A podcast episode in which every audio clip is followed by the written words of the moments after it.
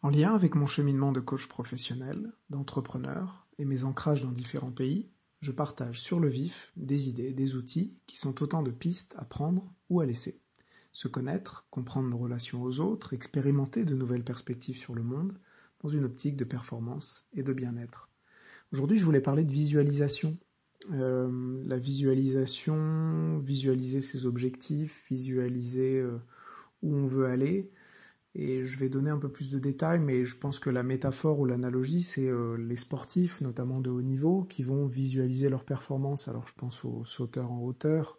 qui, euh, je ne sais pas si ça, si ça vous parle, mais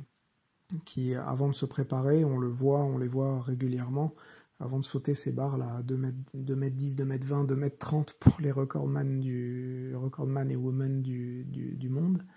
Euh, on les voit faire un peu les, les, les pas pour se projeter. On le voit aussi au ski parfois quand il avant de faire une descente ou le joueur de rugby qui va taper une pénalité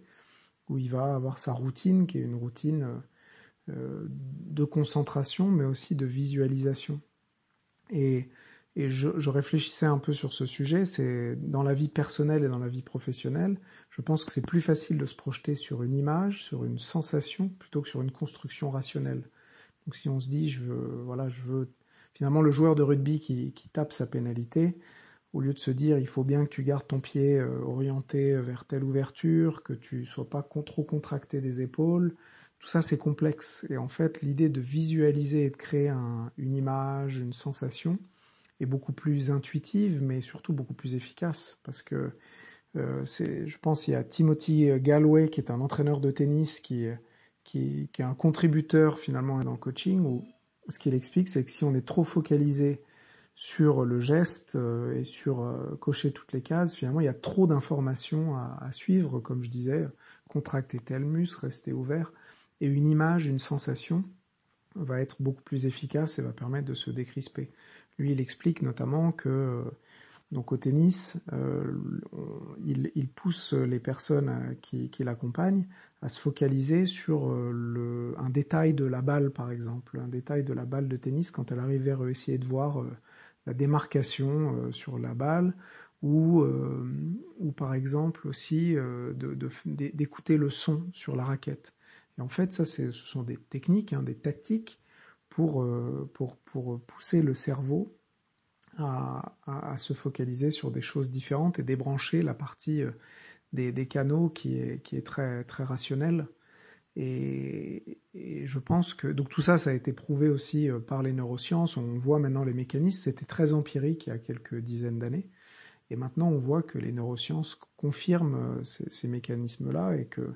et qu'il y, y a une gymnastique à emprunter.